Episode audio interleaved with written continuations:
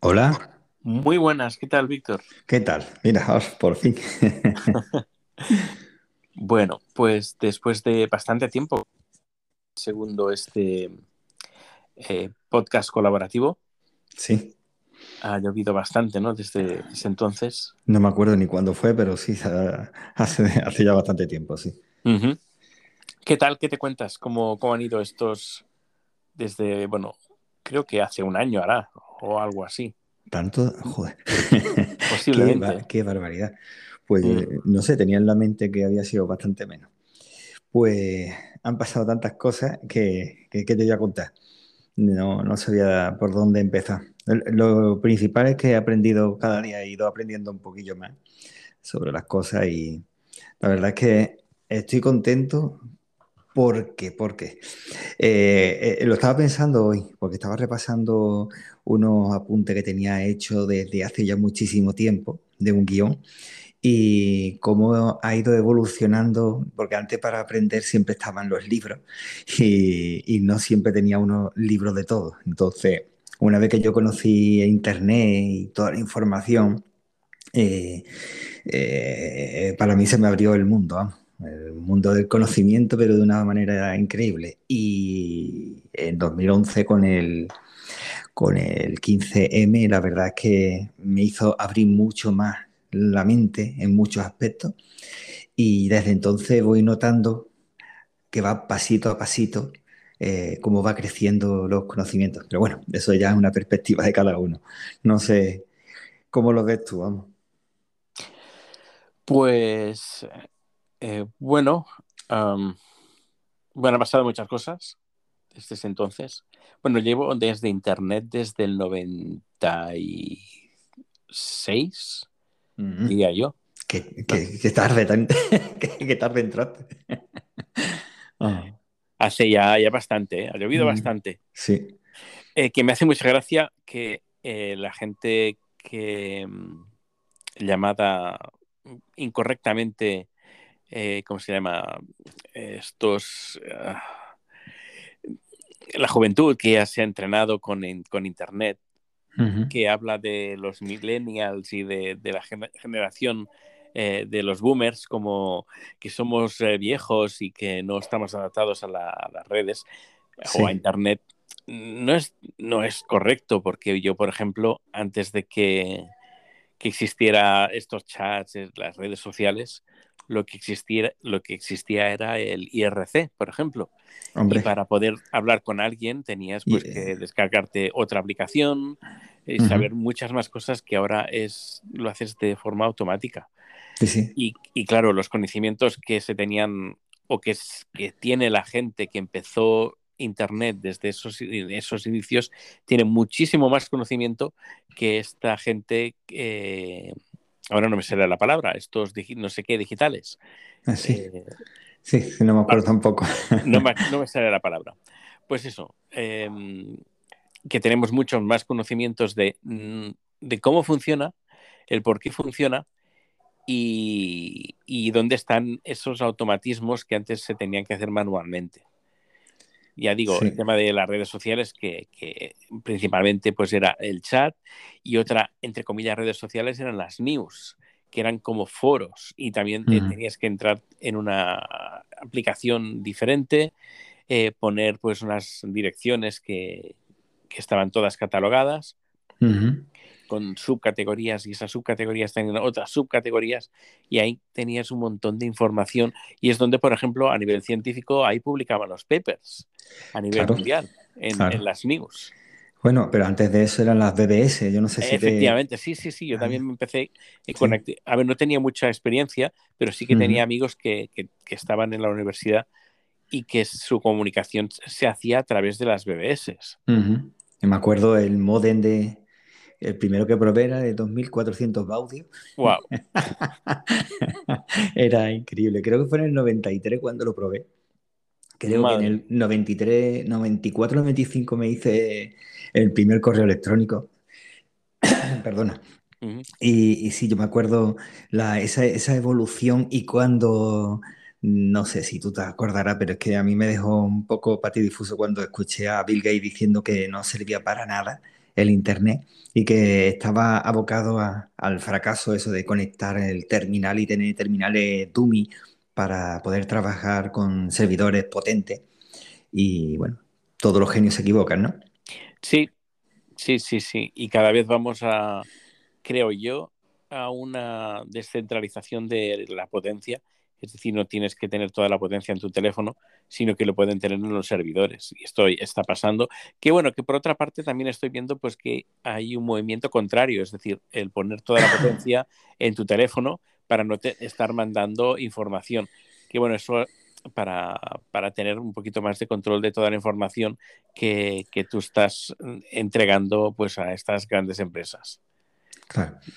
Pero te iba a decir, muchas veces, al menos es lo que me pasa a mí, muchas veces lo que trato es de evitar el caer en el, el pensamiento este del abuelo cebolleta, y perdóname que no te lo estoy diciendo a ti, sino me lo digo a, mí mismo, es decir, ¿no? Como, ah, es que antiguamente, porque ya no me acuerdo qué filósofo era, hace 2500 años decía exactamente lo mismo, los jóvenes no saben, no son serios, no son responsables, y muchas veces eh, caemos en creer que sabemos más o que nuestra eh, juventud era mucho más eficiente o más sana o más responsable y, bueno, no hay que ir muy lejos para ver que el resultado actual que tenemos nosotros en la sociedad es también de los padres que también decían que ellos eran responsables en su época y el resultado es el que tenemos ahora. Es decir, que tampoco hay que caer, no te lo digo a ti, ¿eh? lo digo muchas veces que empezamos a decir, o empiezo, mejor dicho, yo empiezo a decir, ¿y porque nosotros? Y al final digo, un momento, un momento. Hubiera tenido ordenadores, hubiera hecho esto, hubiera hecho lo otro, hubiera sido igual que lo que son ahora. Conozco gente de ahora que lleva menos tiempo, por ejemplo, en Linux, porque yo llevo eh, al 100% con Linux desde 2004, pero antes había estado tonteando. Es más, yo pensaba que era Linux FreeBSD, fallo mío, o sea que el primer sistema operativo libre que yo utilicé fue FreeBSD, que es el del demonio, no sé si te sonará. Y, luego, pasé al Mandrake, Mandrake o como se diga, y ya poco a poco pues fui poquito a poco pasando a Guadalinux, de Guadalinux pasé a Ubuntu y ya me quedé mucho tiempo en Ubuntu. Pero vamos, que...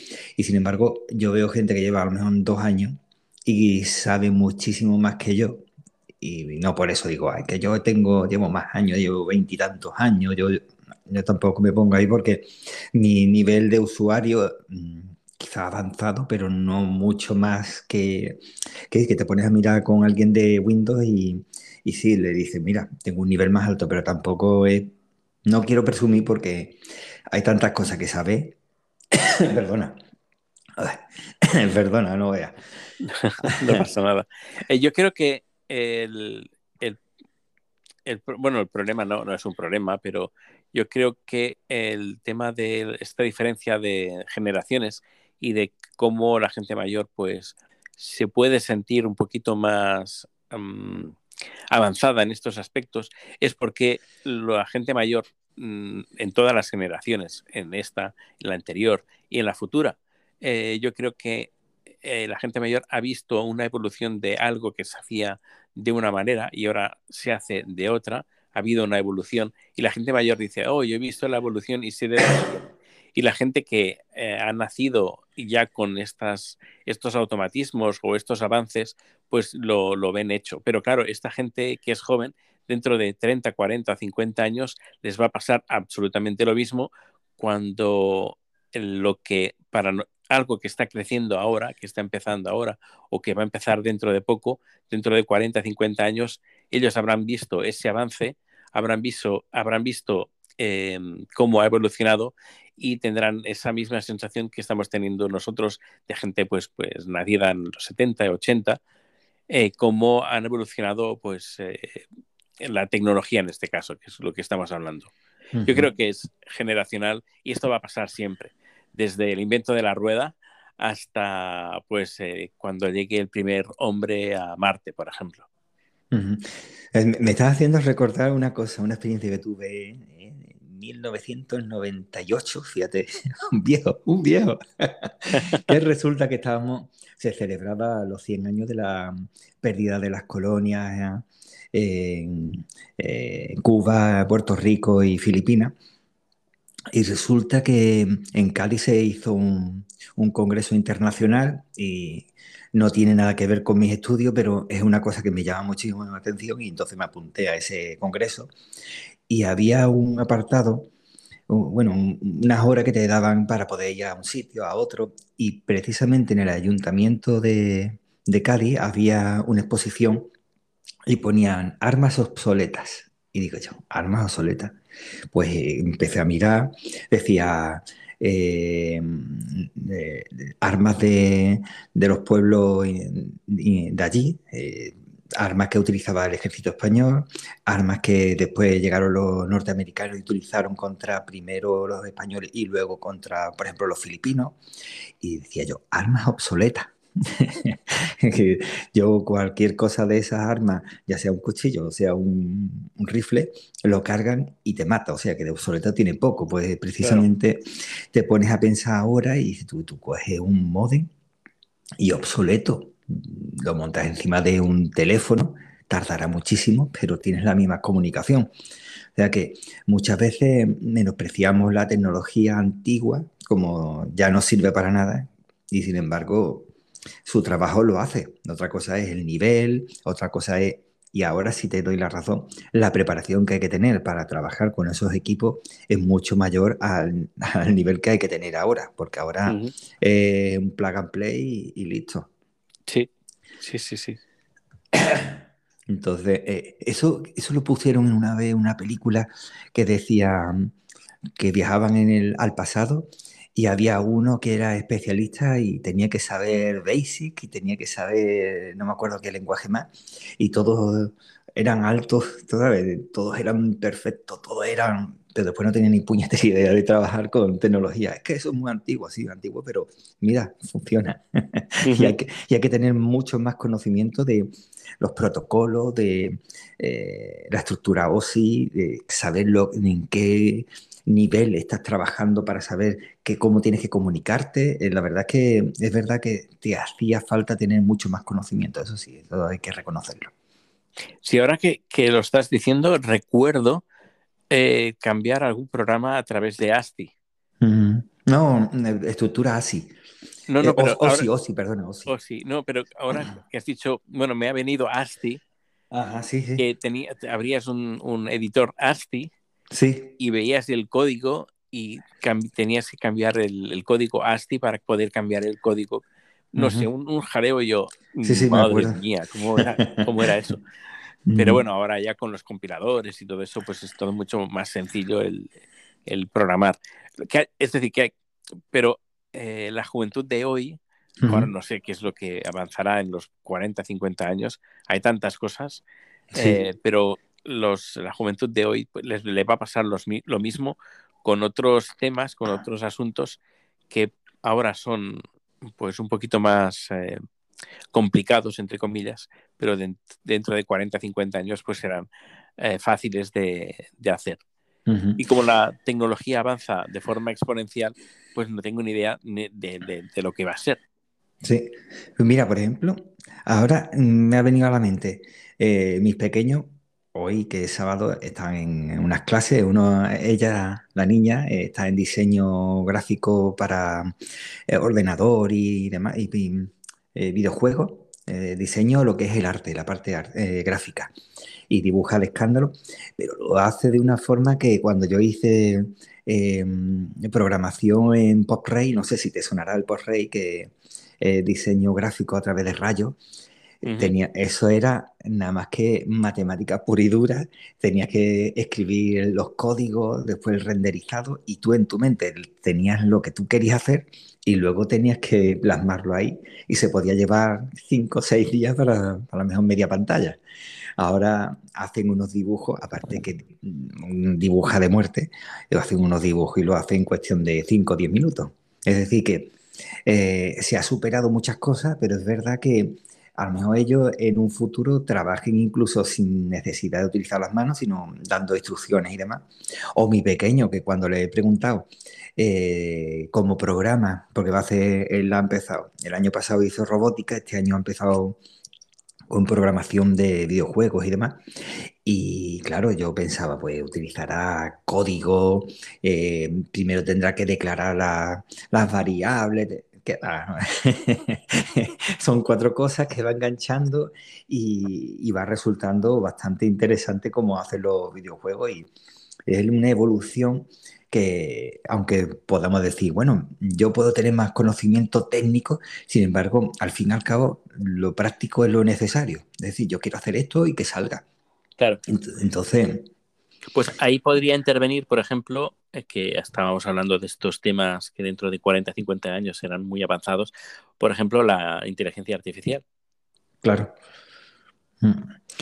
Eh, a lo mejor incluso no solamente crear inteligencia artificial, sino de cómo dialogar con esa inteligencia artificial para que al final entre esa inteligencia y tú salga lo que tú quieres. Sí, sí, sí, que digas, mira, quiero hacer un programa, le digas directamente al, al, ordenador o la máquina, quiero hacer un programa que haga esto, esto, esto y esto. Y luego la máquina, con, por su, con su inteligencia artificial y su reconocimiento de voz, que ya habrá asimilado pues, lo que tú le has dicho, pues te hará en cuestión de minutos el programa que tú le has dicho. Cosa que ahora pues necesitas un, equipo de, personas ahí eh, eh, programando y que puedas hacer los cambios eh, visuales, por ejemplo, también a viva voz. No, el, título un poquito más grande, un poquito más arriba, de otro color. Ahora el cuadro de texto un poquito más abajo y que no tengas que ni tocar ordenador. Claro, eh, también puede que se caiga en que no sean los programas lo suficientemente cortos como antes que se trabajaba casi en, eh, código máquina para intentar eh, reducir el máximo el código porque ya tampoco habría tanto problema con el espacio, con, con, el procesamiento y sí, sí, yo creo que sí, que al final llegaremos a eso a, no contar, a no tener claro realmente eh, el conocimiento real de las cosas y cómo se vaya, como muchas veces lo digo eh, en algún que otro episodio que grabo, cómo se vaya la luz, cómo se vaya la luz y, la tecnología al final no vamos a ser capaces, es que somos menos independientes que cualquier persona de la Edad Media, no somos capaces de, de, nada. Claro, serán, serán, creo que tienen el nombre de máquinas chinas o algo así. Es decir, que eh, metes una variable por una parte y, y, luego la máquina te genera un resultado. Pero nadie sabe cómo ha llegado a ese resultado, porque es tan complejo el interior que nadie sabe lo que, cómo, cómo se llega a esa conclusión o cómo se llega a ese resultado. Y creo que le llaman máquina china o algo así. Yo lo estudié como caja negra. Eso, o caja negra. Yo eh, lo, estudié de esa forma. Yo no sé, a lo mejor si tiene ese nombre. No sé si alguien lo dijo que era como una caja china o algo así, o no sé. A mí me suena como. Mm, también me, suena como caja negra. Eh, lo dejaremos en caja negra porque eso de caja china eh, suena un poquito mal. caja negra. Que también caja negra también, también podría sonar mal, pero bueno, lo dejamos en caja negra. Pero bueno, que el, el, el, concepto es el mismo, es decir, es un aparato que hace algo, pero tú no sabes cómo lo hace. Si esa, como tú dices, se va la luz o, se estropea o lo que sea, mm, nadie sabrá cómo arreglarla. Eh, es como, por ejemplo, se mueren los escribas en, Egipto, en el antiguo Egipto, y después ya nadie sabe cómo, qué es lo que quería decir ese texto. Claro. Eh, pues igual se va perdiendo la información y al final te quedas con la idea de que en la antigüedad eran mucho más inteligentes que nosotros. Por mucho que nos creamos nosotros, que son, los vemos siempre antiguos, los asociamos con tontos, al final es al revés. Estamos convirtiendo nosotros en esas máquinas que comentábamos al principio, en, en dummies, ¿sabes? En máquinas que no son capaces de trabajar si no es conectado a algo mucho mayor. Y resulta que yo te iba a decir una cosa y al final hemos cambiado por otro tema. Sí, sí, sí.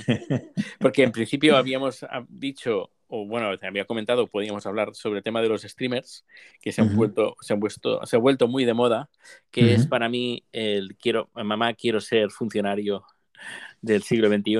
Sí.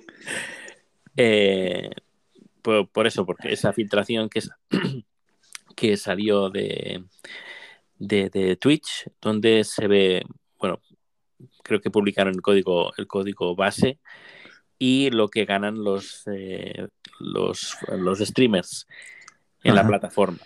Sí. Yo no, no, vi, nada de eso, no vi eso. ¿Puedes decirlo así? Sí. Para los eh, que nosotros no lo hemos visto. Pues sí, eh, pues hubo un grupo de hackers que entraron en Twitch y eh, consiguieron todo el código, incluso código de, las nuevas aplicaciones o nuevos servicios que van a sacar. Y también eh, averiguaron toda la información de todo de los pagos que hace Twitch a los streamers, qué cantidad, cuánto, cuánto dinero les han pagado. Y está, pues ahí está Ibai, por ejemplo. Sí eh, ahora no, no recuerdo las, las, cantidades, que, son, es que están bien, son las cantidades importantes, pero luego te das cuenta pues que quien cobra una calidad, una cantidad importante como para poder mm, vivir de ello, pues representa creo que menos del 1%. Creo que casi un 0,8 o 0, por ahí. Menos, del, menos del 1% y, claro, hay mucha gente que va de que quiere vivir de ello y que lo deja todo, lo deja los estudios, deja su trabajo para dedicarse a hacer streaming. Y luego, por otra parte, leí, que no tiene nada que ver con, esta filtración, pero leí en un artículo que la, presión y el estrés que te, que te da eh, ser un streamer, eh, vivir y sobre todo en Twitch que te exige pues tener tantas horas mensuales eh, de publicación y a veces pues hay algunos pues se ponen enfermos o que no pueden hacerlo porque pues a lo mejor tienen un trabajo puntual sobre o, tienen exámenes y eso pues los, los, penaliza y es el estrés que les ocasiona les puede ocasionar pues este tipo de plataformas que son como esclavos de estas plataformas que les exige pues una, una un número de horas y unas, unas, exigencias pues muy, muy duras. Una esclavitud, vamos. Sí, sí, una esclavitud. Y que finalmente quien, los que más ganan pues son ellos, las plataformas, en vez de las... Eh, en vez de los, los, los que, los creadores generan que, el contenido, los streamers. Y los que ganan dinero pues son una, una minoría y porque han tenido más bien suerte que otra cosa. Claro, es que normal, igual que cuando escribe un libro, la persona que tiene la originalidad de crear una obra y resulta que es el que menos cobra, porque la mayoría mm. se lo llevan los demás. Pero es que parece que... Editor. En fin. Bueno, escúchame. Te iba a comentar que mucho tiempo no tengo, pero quería, antes de nada. Sí, estamos terminando. Eh, antes de nada, quería felicitarte por ah. haciendo el sueco en general, pero sobre todo lo de antología. La verdad es que me está gustando mucho con los programas de Dime tú. es que eh, eh, me, me, está gustando muchísimo, la verdad, que se te nota la fluidez que tiene, la tabla que a lo mejor tú en ese momento no tenías, o sí, pero no lo aparenta y esa, las opiniones que va dando me parece muy buena idea. Si vas haciendo lo que comentas que vas a hacer, que no sé si lo has publicado, así que no lo digo, pero eso de me, gusta la idea, la verdad que bastante. Muchísimas gracias. La verdad es que eh, eh, escucho algunas entrevistas, como por ejemplo la de Nacho Mañó, eh, de Presuntos Implicados, y la entrevista, a ver, está bien, pero me da una de bofetadas. ¿En qué aspecto? Porque no, no, no sé qué quiere decir.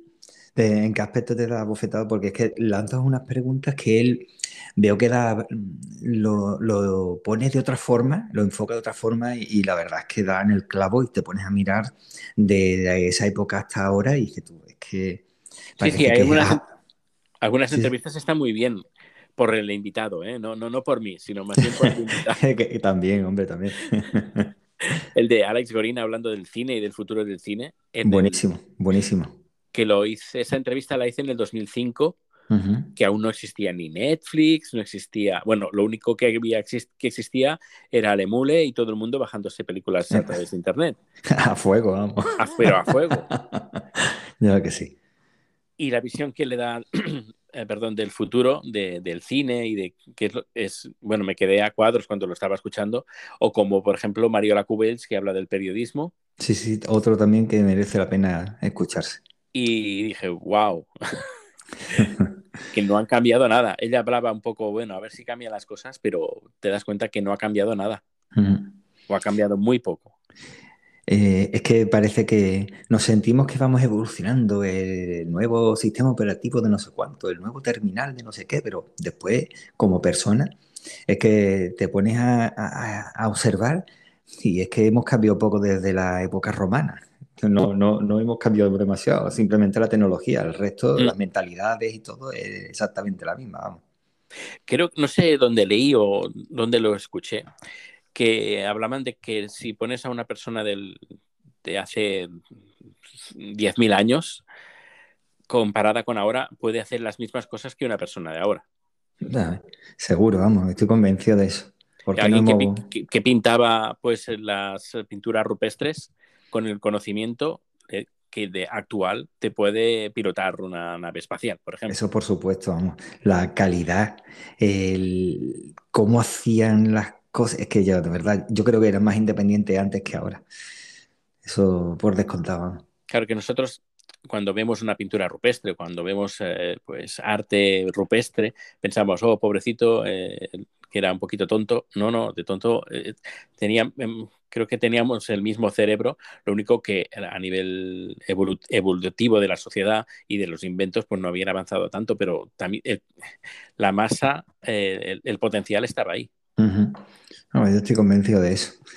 Bueno, escúchame, tengo algunas preguntas, pero al final lo voy a tener que dejar porque me tengo que ir ya a recoger a los pequeños y te dejo una pregunta para que tú me la respondas cuando pueda y es eh, cómo categorizar el podcast, porque el mío, por ejemplo, como diario personal, pero sin embargo trata mucho políticos, temas sociales, temas de filosofía, de psicología.